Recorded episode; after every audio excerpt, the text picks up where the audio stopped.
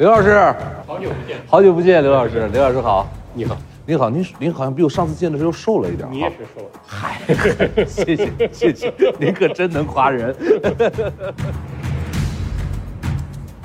咱们先聊聊这个《一日三秋》吧，嗯，您的新作品，这大概是您时隔差不多快十年吧，又一次正面的写到您的家乡延津的，嗯。啊生活，嗯，但是我想象中的或者我概念当中的延津是一个挺幽默的地方，这个，首先欢迎华少老师的话到延津去，感谢，啊，你要到我们延津去的话，你会发现的话呢，还是很幽默的。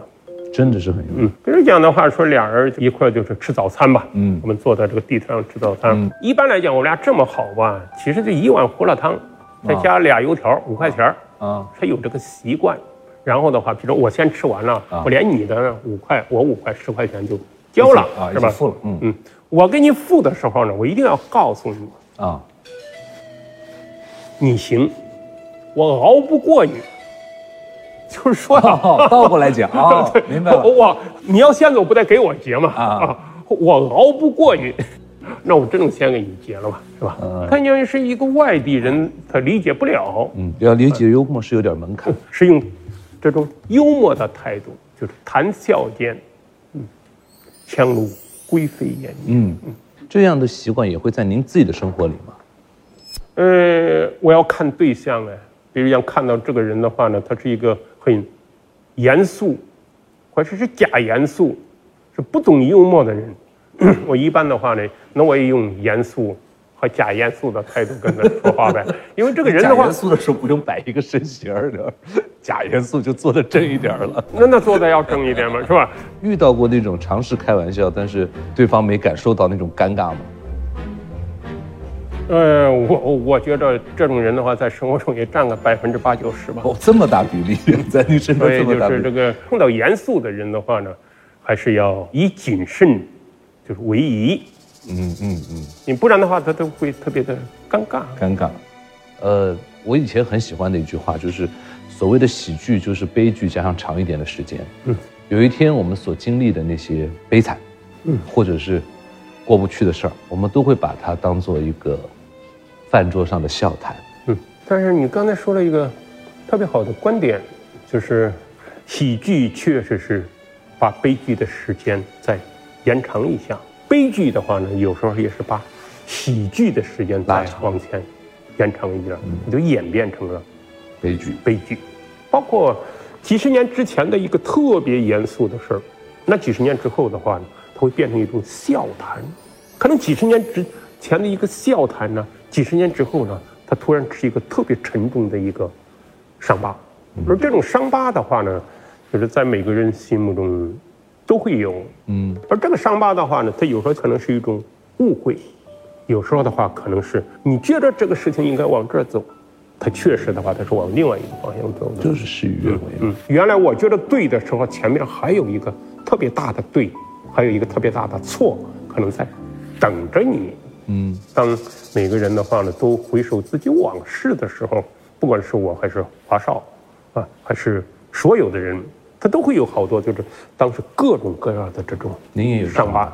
其实我不该成为一个作者，我应该成为一个数学家，嗯或者成为一个哲学家，因为我在高中没毕业的时候就当兵了。嗯嗯当兵的时候，其实我每天看的是数学书，我数学书的话，我自己都学到微积分。自学到微积分，对呀、所以的话呢，就是完全不能我我回来的话呢，就是两个月高考嘛，两个月高考的话，你看嘛，文科考的有政治、语文、历史、地理、数学，对，前四门的话都是可以背的，嗯。那些题的话都是固定的，嗯。唯有数学你没法背，嗯。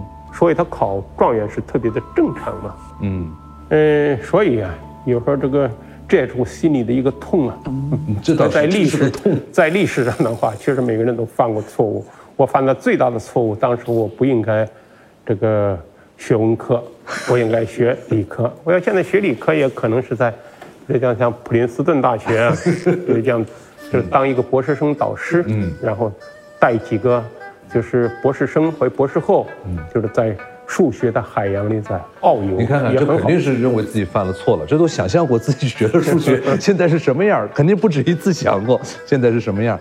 那当时是什么促使您做了这个决定呢？这说起来就特别的复杂，因为我当兵的时候啊，就是这个，因为农村的孩子没有出路，当兵是选择。嗯，然后的话呢，就是运兵的那个火车，它是货车，嗯嗯。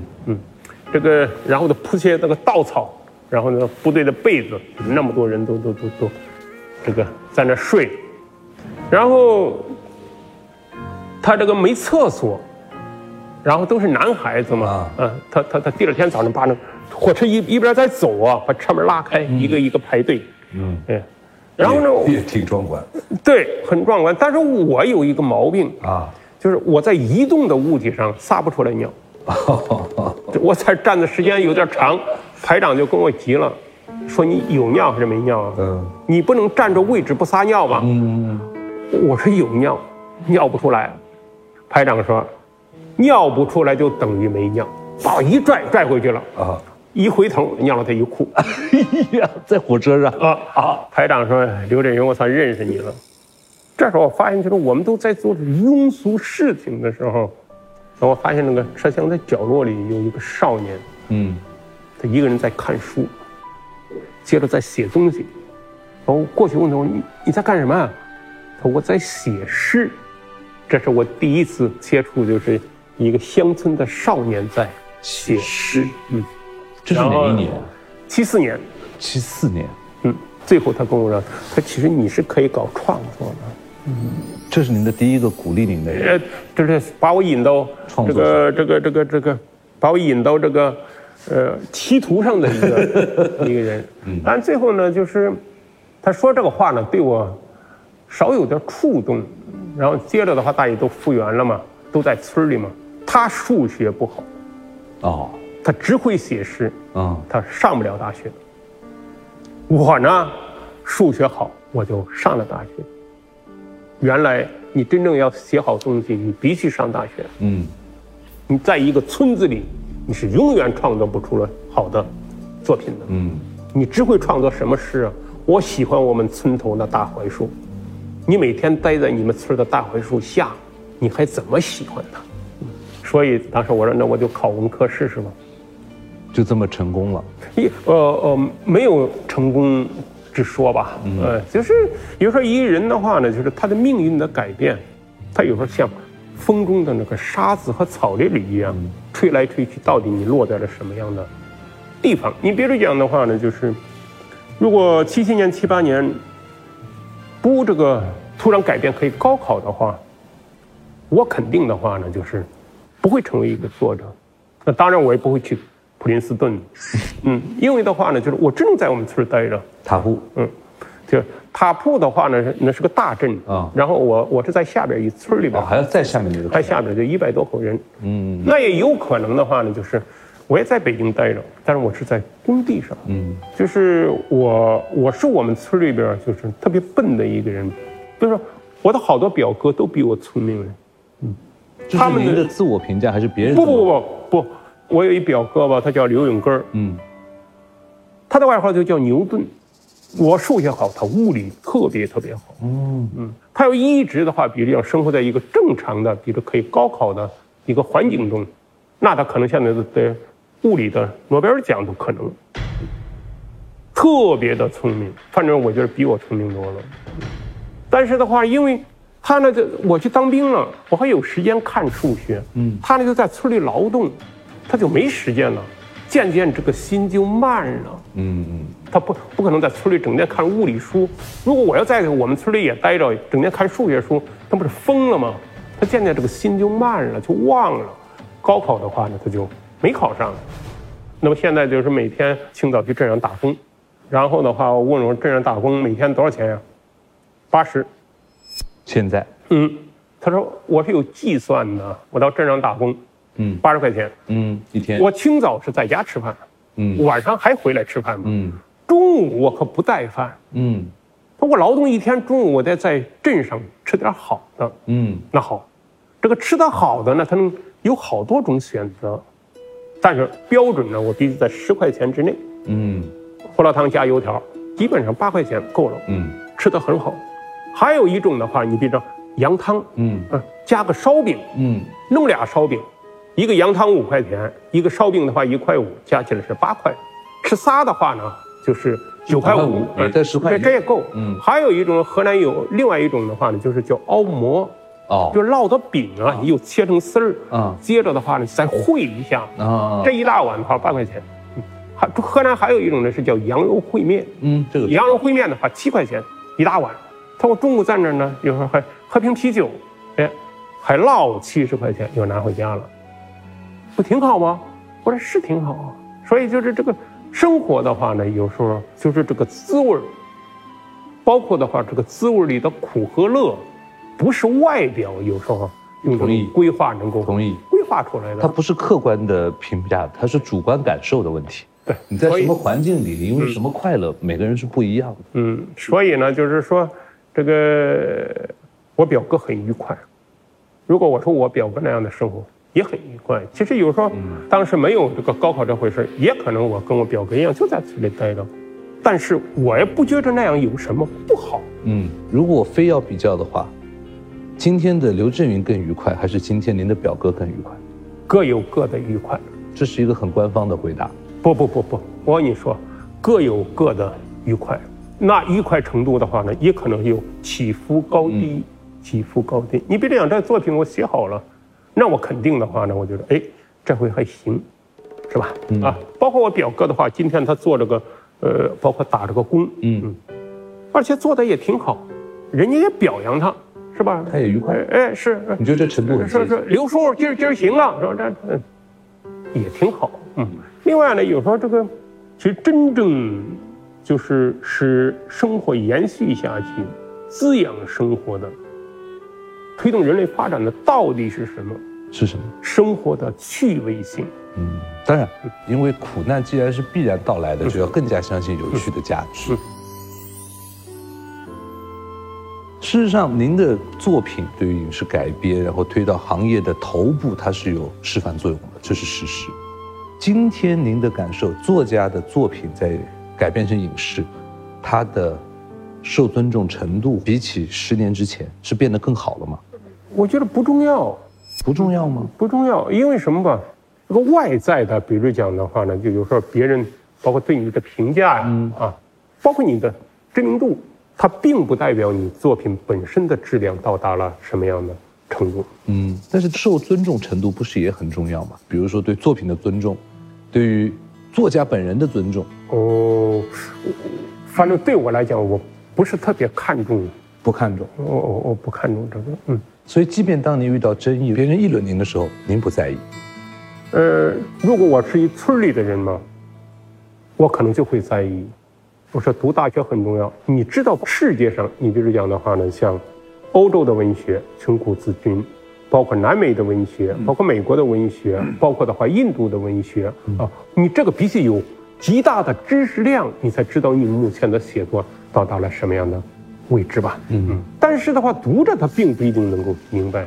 那你如果要求读者也是这样，那你的尊重他出于什么？我觉得。明白。最大的尊重是自己，嗯，嗯，就是你要如果只在乎别人的话呢，这有时候是非常害人的，非常害人的，嗯，因为别人的话未必是对的，你起码得对他对你好的人好吧，嗯，你恨不能对这个人对你不好，你还对他好吗？但是在生活中，好多人他确实的话，谁对他不好，他对谁好，他反倒对谁好。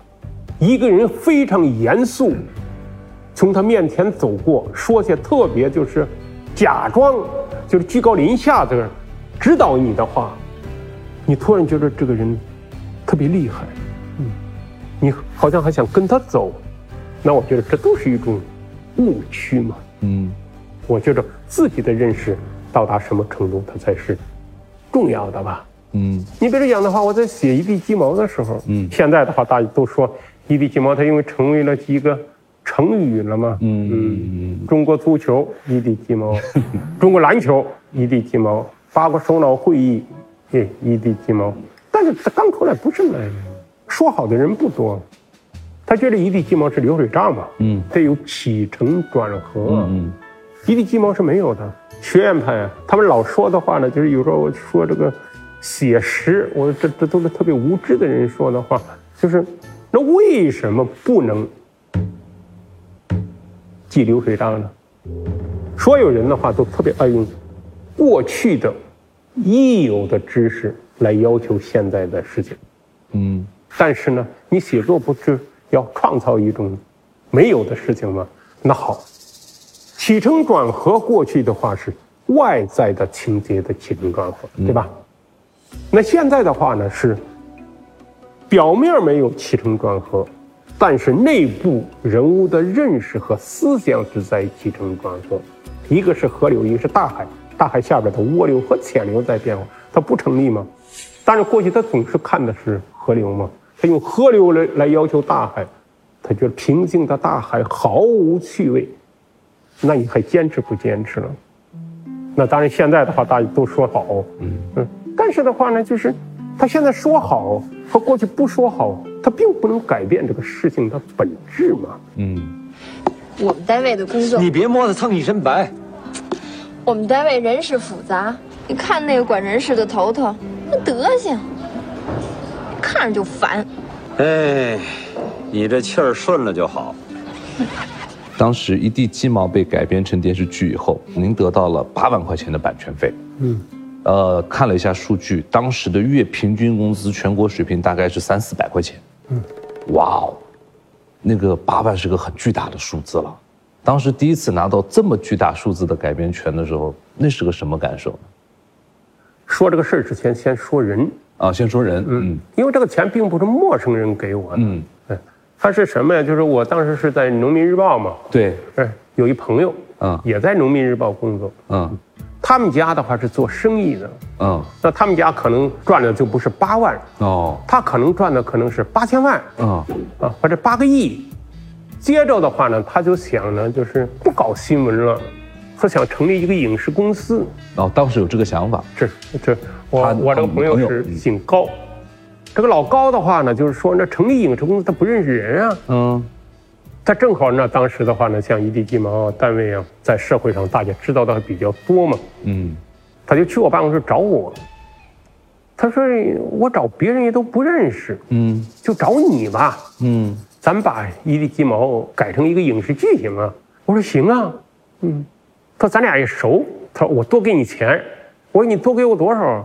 他说：“我们家有钱。”啊。